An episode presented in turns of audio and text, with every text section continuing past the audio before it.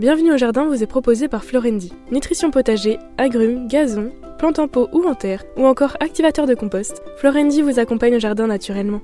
Ayez la main verte avec Florendi. Prenez soin de votre jardin avec Oriange 3 en 1. La nouvelle innovation Solabiol. Insectes, acariens et maladies, un seul produit et c'est fini. Plantez, plantez encore. Gardez le rythme. Allez-y, vous êtes doués. Mettre les mains dans la terre. Nourrir, partager, faire grandir. Surprenez-vous. Fertiligène, révélez votre nature. Vous n'avez pas la main verte? Alors prenez-en de la graine avec nos paroles d'experts. Nous allons parler maintenant de sujets qui sont peut-être pas extrêmement ragoûtants, mais qui sont aujourd'hui mis un peu au pinacle par les jardiniers. Je veux parler des vers de terre et on va essayer de vous expliquer d'abord qui sont-ils, à quoi ils servent et peut-être même les menaces qui pèsent sur eux, sachant qu'ils participent de façon active et importante à la fertilité de nos sols. Et puis on va essayer aussi peut-être de savoir comment on pourrait favoriser leur présence dans le jardin. Il y avait une phrase de Charles Darwin que je voulais vous citer avant de démarrer ce sujet parce que je l'ai trouvée extrêmement intéressante. Charles Darwin, donc ce grand naturaliste euh, du 19e siècle. Il est douteux qu'aucun animal, quel qu'il soit, ait joué un rôle équivalent au ver de terre dans l'histoire de la nature. Et c'est pas n'importe qui donc qui a raconté ça. Alors pour les scientifiques, les vers de terre sont des annélides. Euh, on a surtout les lombricidés, euh, dont le ver de terre, le lombric, l'imbricus, l'imbricus, pas de veste, l'imbricus terrestris, qui est notre ver de terre habituel. Mais dans le monde, on en a 6000 espèces. Donc ça veut dire qu'il y en a absolument partout. Alors comment, comment appelle-t-on la branche de la zoologie qui étudie les vers de terre? La géodrolologie. Drillo. Géodrilologie. J'ai bien, c'était les lolos qui m'interpellaient. Ça, je pense que personne ne le sait. La géodrilologie.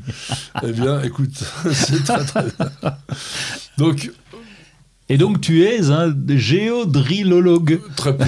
Mais euh, moi j'aime bien les avoir, les vers de terre, parce qu'il y a des gens qui m'ont dit un jour, oui, vous avez une terre morte, vous n'êtes pas un permaculteur. moi quand je retourne ma terre, pouf, il y a toujours plein de vers de terre. Bah oui, parce qu'il suffit quand même de l'amender en matière organique. Si vous avez un enrichissement régulier de votre sol, vous avez forcément des vers de terre parce qu'ils se nourrissent de ça. Oui, et puis euh, une aération aussi du sol, un sol travaillé. C'est vrai que si le sol est compacté, c'est plus compliqué pour eux. Alors, c'est des animaux qui cherchent à la fois l'humidité et une température pas trop élevée. C'est vrai qu'en hiver, en été, pardon, ils peuvent avoir l'impression, nous donner l'impression qu'ils sont absents parce qu'ils vont s'enfoncer en profondeur de façon à rechercher un petit peu la fraîcheur. En revanche, ils n'ont pas de période de dormance, ils sont actifs toute l'année, y compris en hiver. Alors leur, nourriture, c'est des nettoyeurs, les vers de terre. Ils vont avaler les fines radicelles toutes mortes, qui peuvent même aller parfois euh, picorer sur la plante. Moi, je l'ai jamais vu, mais euh, le ver de terre, on a l'impression toujours qu'il avale la terre et puis que ça ressort de l'autre côté, c'est un peu vrai d'ailleurs, mais en fait parce qu'il vient chercher des déchets organiques et de temps en temps on les voit aussi remonter à la surface du sol, notamment quand ils recherchent ces déchets organiques. Et qu'est-ce qu'ils font? Eh bien, ils la malaxent en même temps que la terre et ils nous font un ameublissement formidable. Oui, c'est d'ailleurs pour ça qu'on voit les petits déchets, là, les machins. Euh... Les turillons. Ah, les turillons. Ouais, les turillons. et des fois, il y en a plein. Hein. Voilà. Alors, on revoit un petit peu le dessin du ver de terre. Il triture le sol parce qu'il le fort pour avancer. En même temps, il absorbe les débris végétaux, les débris organiques. Et du coup, il va commencer déjà à aider considérablement l'écosystème et par conséquent le jardinier parce que il va réduire les risques de développement de, bactéries, de champignons, etc., qui pourraient venir sur une matière en décomposition. Et comme les éléments qu'il absorbe traversent son tube digestif, eh bien, il va à la sortie avoir amélioré le sol parce que, notamment, il a des enzymes à l'intérieur de son corps qui servent à la digestion et qui vont apporter des éléments en décomposant la, cellulose et la lignine. La, cellulose, c'est l'enveloppe un peu souple des plantes et la lignine, c'est les morceaux de bois. Alors, ces fameux turicules ou turions montrent la présence de vers de terre. Est-ce que tu as une idée du travail que peut faire oui, c'est un truc de fou, si j'ai bien compris. Sur un hectare, on arrive à 400-500 tonnes, un truc comme ça, euh, de, de, matière broyée, recyclée, etc.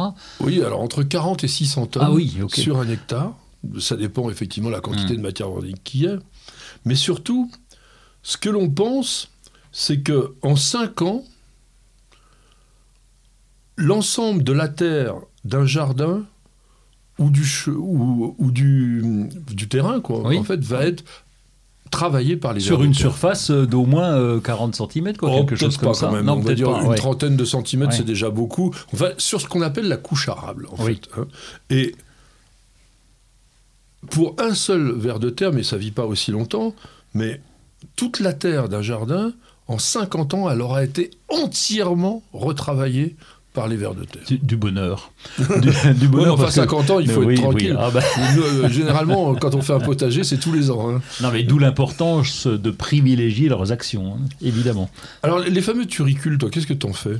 Les Alors, je les, laisse, euh, je les laisse par terre parce que finalement, on, les voit, on les aperçoit, mais j'en ai pas tellement. Euh, ça, se, ça se réincorpore. Alors, dans le potager, ça se réincorpore tout seul. Hein. Je le laisse direct au sol. Oui, mais quand c'est sur la pelouse, bah, il faut le balayer et puis ça s'étale. C'est comme si on faisait un petit terrotage, en fait. oui, c'est tout, oui, oui. Mais en tout cas, je les, on les ramasse pas. Enfin, je présume qu'on ne les ramasse pas pour les récolter, etc. C'est dommage. Oh, ça serait un boulot. Bah, de fou, hein Oui. Non, non c'est pour ça on le balaye simplement et puis ça, ça va. Dès l'Antiquité, Aristote s'était rendu compte de l'intérêt majeur des vers de terre. Il les appelait les intestins de la terre. C'est rigolo. c'est hein, joli, oui. Hein. et en fait, Cléopâtre a, considéré que c'était des animaux sacrés. Et Charles Darwin, que j'ai déjà cité précédemment, il les appelait les ingénieurs du sol. Voyez un petit peu toute l'importance que peuvent avoir ces vers de terre. Donc ils jouent un rôle majeur sur l'équilibre, sur la fertilité, parce qu'en même temps, comme ils vont décomposer la matière organique, ils vont parfaire la minéralisation, l'humidification. Donc on va avoir une véritable fertilisation du sol du fait des vers de terre. Alors est-ce que tu as des idées sur le moyen d'augmenter leur présence? Ah bah, le compost, si tu me dis qu'ils aiment bien manger ça, ils sont simples, hein, ils sont comme les autres, faut aller au resto. Donc euh, en ajoutant des matières organiques et du compost, à mon avis, on devrait pouvoir euh, euh, Alors, si on, développer. Si on met que du compost végétal, ça sera déjà pas mal. Mais si en plus on peut mettre du fumier décomposé avec le compost végétal, ça sera encore mieux parce que vraiment ça leur permet d'avoir une sorte de réserve nutritive qui va aussi favoriser leur multiplication, parce que pour un animal, pour qu'il se reproduise, il faut qu'il soit dans des bonnes conditions. Donc meilleures sont les conditions et mieux il se reproduit. On pense qu'environ 5 kg par mètre carré euh, d'amendement organique, c'est pas mal. Et on dit que si on mettait ça chaque année, on arriverait à multiplier par deux et même jusqu'à 250 le nombre de vers de terre selon la qualité du terrain au ah départ. Au départ, si on n'en a pas, ben on va multiplier beaucoup plus rapidement que si on en avait.